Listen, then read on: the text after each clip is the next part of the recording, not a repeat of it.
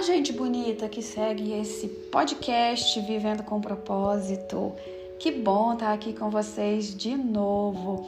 Eu me sinto muito bem e me sinto sortuda por poder compartilhar, né, tantas informações e tanto conhecimento e por poder aprender também com todo esse processo porque é assim que a vida gira, né? É assim que a vida se movimenta e a gente está aqui para fazer isso.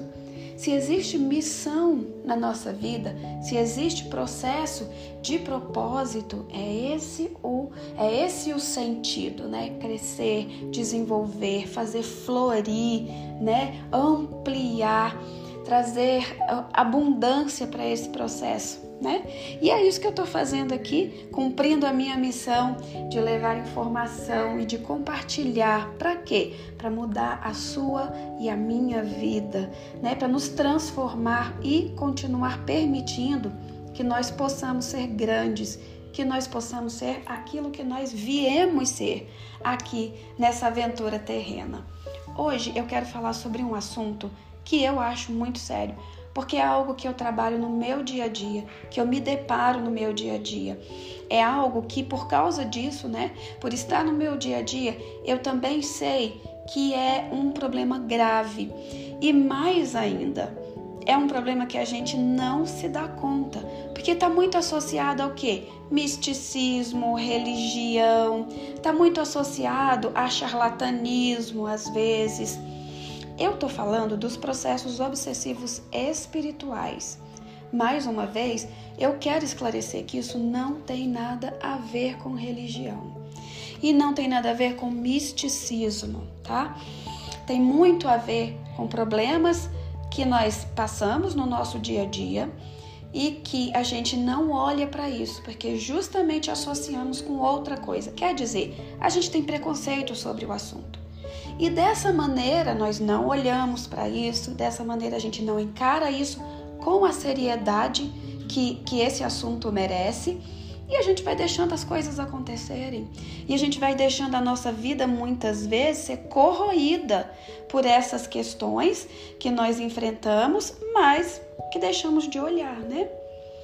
Você já se deparou com pensamentos ultra negativos, ciclos de pensamento dos quais você não consegue sair, que por mais que você não queira pensar daquela maneira, você está pensando. Já sentiu falta de prazer pela vida, pelos relacionamentos, por esse pulsar da existência, né? Alegria, felicidade, vivacidade, vontade de fazer as coisas. Já se sentiu sem essa vitalidade? Já chorou compulsivamente? Né, com, com, demonstrando uma sensibilidade muito grande e mas sem saber do que, né, por que que você estava chorando. Já teve alguma compulsão por comida, bebida, drogas, cigarro, sexo, dificuldades, brigas? Eu sempre falo um exemplo que eu acho muito é, elucidativo, né? Que é, sabe aquela hora que a gente está brigando com alguém e que depois depois da briga, você pensa e fala assim: nossa, eu estava fora de mim, não era eu, não fui eu que falei aquelas coisas, aquelas palavras. Pois é, isso se trata de obsessão espiritual. Por que, que a obsessão é, existe e é, como que ela se instala na nossa vida? Bom, é importante a gente lembrar que nós estamos aqui nessa existência, nós temos um pai, temos uma mãe e que nós temos outras existências também. Senão, nós não teríamos inclinações. Por exemplo, dois gêmeos que nascem na mesma família, mas um cresce completamente diferente do outro. Por que, que isso acontece? Isso acontece porque a gente traz registros de outras vezes que a gente viveu. Nós trazemos não só coisas ruins, mas trazemos né, traumas, né? Que eu quero dizer, não só traumas que a gente traz, mas a gente traz capacidades também, talentos também.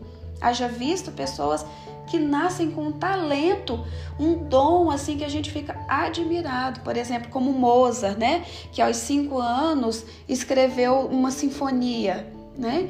Então, o que, como explicar isso? São conhecimentos que são trazidos de outras existências, né? Existências essas que a pessoa fez né, teve vários estudos, se aprofundou naquela, naquela área e por isso tem toda essa propriedade na vida presente. Mas não é só isso que a gente acumula, nós acumulamos também desafetos. Em certas situações, esses desafetos são verdadeiros, porque realmente a gente fez coisas que das quais a gente não se orgulha, né? Abandonamos pessoas, tiramos a vida, a vida delas, né? Fomos ruins, fomos é, causamos intrigas, né? Isso é uma verdade. E que bom que a gente hoje está numa outra aventura, estamos numa outra presença, numa outra vida, que a gente pode né, resgatar tudo isso e escolher de uma forma diferente. Mas acontece também de em muitas situações a gente não ter feito nada de errado. Errado não, a gente só seguiu nossa, nossa convicção. Por exemplo, ter abandonado alguém no sentido de terminar um namoro, um relacionamento mesmo a gente não tendo intenção de fazer o mal, a outra pessoa pode ter entendido como um mal. E essa pessoa, esse espírito, e espírito aqui eu quero dizer seres errantes como nós, né? Em outras uh, oportunidades na Terra. E eu não estou chamando, não estou falando aqui de demônios, não. Estou falando aqui do que uh, uh, as religiões pregam, né? Que falam o nome espírito, aí já pensam em seres demoníacos. Não, estou falando de gente normal como nós. Mas que aquela pessoa se sentiu o quê? Afrontada e por causa disso, ela criou um imã com a gente. Nós somos seres eletromagnéticos, né? Então, sentimentos semelhantes, pensamentos e emoções semelhantes criam esse imã. E esse imã ficou né, é, é, funcionando durante todos esses anos em que nós passamos por outras vidas, por outras oportunidades aqui na Terra. E hoje talvez a gente esteja é, é, é, experimentando uma influência desse espírito, né, dessa, desse ser, dessa pessoa que conviveu com a gente em outros momentos, né? Então, isso é o que a gente chama de obsessão espiritual, essa influência que outros espíritos podem ter sobre nós, principalmente espíritos que estão nessa energia da vingança, que estão na energia, né, da, da, da, daquela coisa do, do, do fazer justiça, né, com as próprias mãos, né. Então essas pessoas podem estar imantadas no nosso sistema.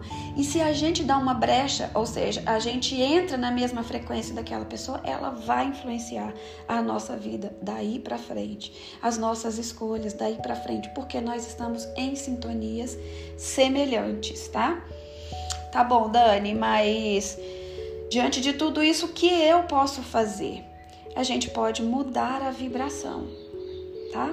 Mudando a vibração, a gente consegue desimantar, por assim dizer, a gente consegue descolar, né, esse ser, esse irmão que também talvez precise é de muita ajuda, que talvez precise é de muito amor, de ser encaminhado às vezes para processos de cura, né, que essa pessoa ainda não vislumbrou, tá?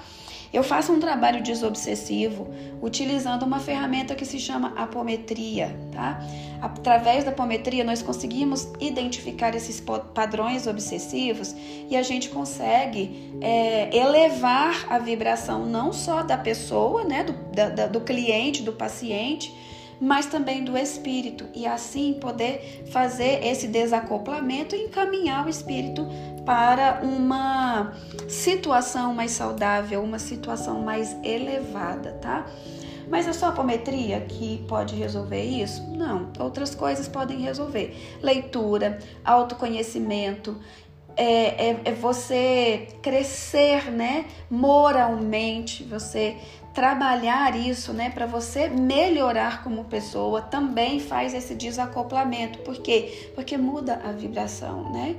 A, a, a vibração estava em equilíbrio ali e causa um desequilíbrio, porque a sua vibração se elevou. Isso também é muito, muito, muito útil para resolver os problemas de obsessão espiritual.